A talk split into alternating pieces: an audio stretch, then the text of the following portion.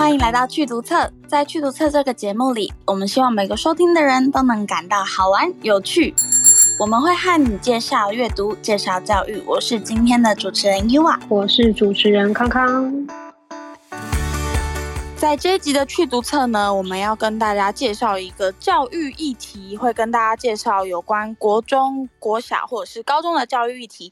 在这一集的节目呢，想要跟大家介绍的是早自修废除这件事情。嗯，早自修应该算是我跟 Yua 这一辈的人的回忆吧，就是早自修有很多的。有趣的事情，但是也充满着很多的考试。不过，很多的家长团体也在反映说，早自修让同学好像牺牲了睡眠。所以，我们今天来讨论看看，既然废除，那废除有怎样的影响？那现在的政策到底长怎样？跟我们也可以讨论看看，我们到底怎么想这件事情。那我们今天先交给 Yua 来介绍一下，现在政策到底长怎样吧。那教育部呢，他在今年初的时候，其实就发布了一个宣布，他就说规定高中的第一节课，也就是八点十分之前，是不可以要求学生强制到校的。应该到现在为止，很多人的高中记忆应该都还停留在可能七点半啊要到校，但是现在政府就是直接宣布，八点十分之前你是不可以强制学生到校的。那国中跟国小呢，则是要到校，但是在早自修的时间是。是不可以考试的。那讲到早自修，大家也可能会想到的，就是一个集体晒太阳的活动——朝会。那高中呢，其实目前啊，除了规定早自修要弹弹性到校之外，其实也有规定哦，每周早自修的全校性活动一周最多一次，所以等于说我们的福音一周最少也就只要晒一次太阳就好了。对啊，而且福仪一周也只要检查一天。是，不过我们也许之后可以讨论看看。其实我还蛮喜欢在学校穿制服的耶。好啦，我们之后再来想想这个问题好了。对，那就是除了一周一天最多一天的朝会之外呢，其他天数就会教育部就会希望说，这些天还让学生自己自主规划。那你可能可以规划你要去，比如说舞社跳舞啊，还是要吉他社练吉他，你可以做自己想要做的事。那也可以在家睡觉，那就是不强制你要到校，你只要。要在第一节课以前到校就可以了。为什么我们今天要特别谈这个主题？其实就是因为这个政策即将在一百一十学年正式实施，也就是今年九月开始。所以其实一切也都还没有正式的全国开展过，所以实际的样子真的要等到九月才知道，真的让人觉得很害怕。对，尤其是因为康康刚好是一个在学校工作的人，所以这个政策其实就超级直接影响到你的。像是像我可能就是一个已经毕业的大姐姐或是一个阿姨，那对我来说其实就是不干我的事啊，只是觉得蛮有趣的，就是一个习惯的东西，然后它要慢慢走入历史。但是对于学校真的实际在执行的人来说，其实很未知诶，感觉应该蛮可怕的吧。这部分就交给我来跟大家分享一下好了。想说刚好也有一点教育现场的经验。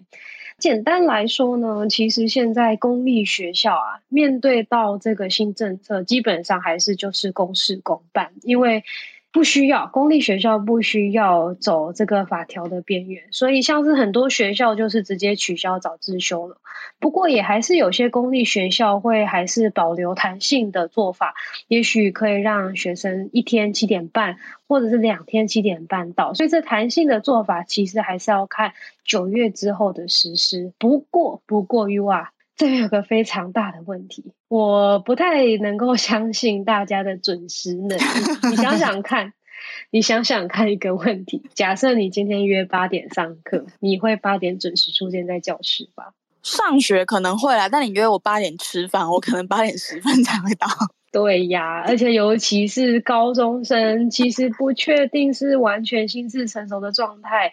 叫他第一节课就准备好课本，准备好考试，其实也是一个新的大问题。所以，可能最新的苦主就是导师跟上第一节课的老师。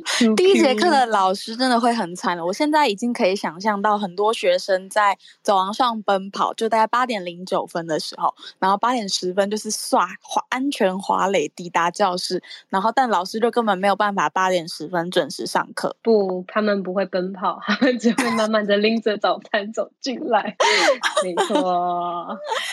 不过我觉得早自修这件事情，除了就是让学生睡饱之外，我觉得还有一个很重要的点是，他有强制宣布不能考试这件事情，我觉得还蛮特别的，因为有点像是从。政府政策面直接就下了一个禁令，不然真的早自修考试的状况，其实就是习惯性的会发生在每一间学校，然后甚至是每一个高三生身上。确实，不过有时候还是换个角度，学生讨厌考试，其实老师也不怎么喜欢考试。可是老师最爱的可是出现了，可是你课就是上不完呐、啊，像是现在新课纲的趋势，你的时数越来越少。嗯，老师光要在上课期间把课上完就超级困难，那不可能就让学生裸考去考段考啊，所以又还是要有考试。那既要有考试，又不能在早自修考试，又没有在课堂足够的时间，那到底什么时候考试？反倒这又成为了一个新的问题。不过目前也就只能且走且看了。嗯，而且我觉得其实还可以再做一个更深刻的反思是，我们真的需要那么多考试吗？就是到底有没有需要呢？但我觉得这可能又会跟整体的教育现场的政策有关。比如说，它有点像是一个恶性循环吧。老师就是要教这么多东西，要验收这些东西，就是要考这么多的试。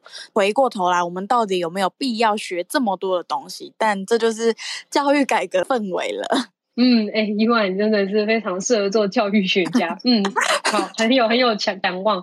确实，这件事情是我们学的东西这么多，到底要回应什么？我们今天在谈废除早自修，谈不能考试，但是其实有时候七点半到校，很多时候也可能是要为了配合家长，因为像是很多家长把学生送去私立学校。私立学校其实面对这种新的政策啊，他们其实还是目前看起来在北区的学校的趋势，还是没有要废除早自修，只是就是规定学生七点半到，但至于要做什么，就是一个。巨大的问号 哦，毕竟就是还是要配合家长，因为家长就是要八点上班，那你学生当然是家长接送，就是要七点半就让他到，不然家长根本不可能等你上班，呃，等你要上学的时候我再把你送去啊，大家长也有自己的事要做。对啊，而且像是私校为什么不能改？其实就是因为我送私校就是要稳定的作息嘛。那你如果给我不稳定，给我一些风险在，那我干嘛送？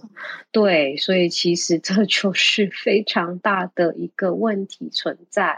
可能真的是现场或者是学校，各个学校会有不同解决的方式，也有各自的困难啦。但我觉得整体政策其实还是朝向一个好的方向。毕竟我们都当过高中生，应该说我们都当过高中生，又当过大学生，真的觉得睡饱的时候真的很幸福诶、而且就是睡醒的有睡饱的那种上课的精神的振奋感，其实我觉得学习效果真的是有帮助的。所以其实最后我们也就。各自想想看，早自修对我们来说到底有什么意义？好了，那我先来说说看我的想法。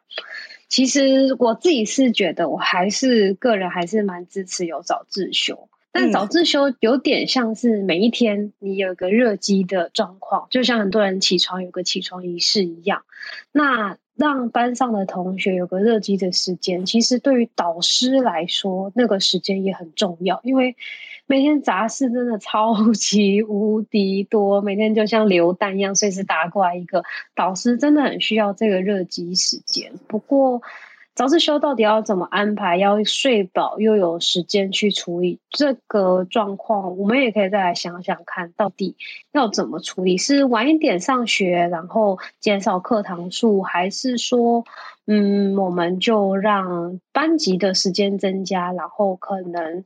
我们一些课外活动啊，或者是社团时间去填补，也有可能吧。我们可以再来思考看看。我个人其实有两个想法，第一个是我觉得康康刚刚提的很好，我觉得也许可以是一个早自修，你虽然要到，但是你可以不要考试，你可以学生自己提计划。像是我之前有认识一些呃，可能自学生，他们就每个人对于学习计划，他们就会写，可能他要自自己创作一个什么东西，有点像是自由发挥的社团时间吧。然后再来第二。点是，我觉得其实，在经过大学之后，大学一天大概就上个五到六小时的课，其实上个两三门就很了不起了。所以其实没有办法想象，哦，我以前高中一个礼拜上四十小时的课，诶，大学一个礼拜二十个小时的课，其实就非常 loading 非常重了。所以我觉得其实也可以换个角度想，就是到底有没有必要上这么多小时的课呢？这可能也是台湾现况一个比较难改变的事情吧。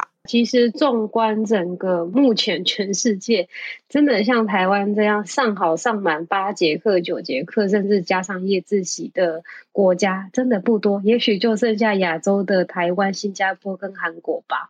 所以呀、啊，其实今天我们回到早自修的议题来说，我也想问问看，在线上的听众们，你们对于早自修的想法又是什么呢？你觉得你支持早自修还是不支持早自修？那你的想法是什么呢？欢迎在下面留言告诉我们哟。不管你对早自修有什么样的看法，你觉得要早点到呢，还是睡饱再到比较好？都可以在单集底下面留言给我们，让我们知道你的想法。那我们今天呢，在讲早自修的议题就大概到一个段落。那感谢你今天的收听，我是 Yua，我是康康。那我们下集节目见喽，拜拜，拜拜。い。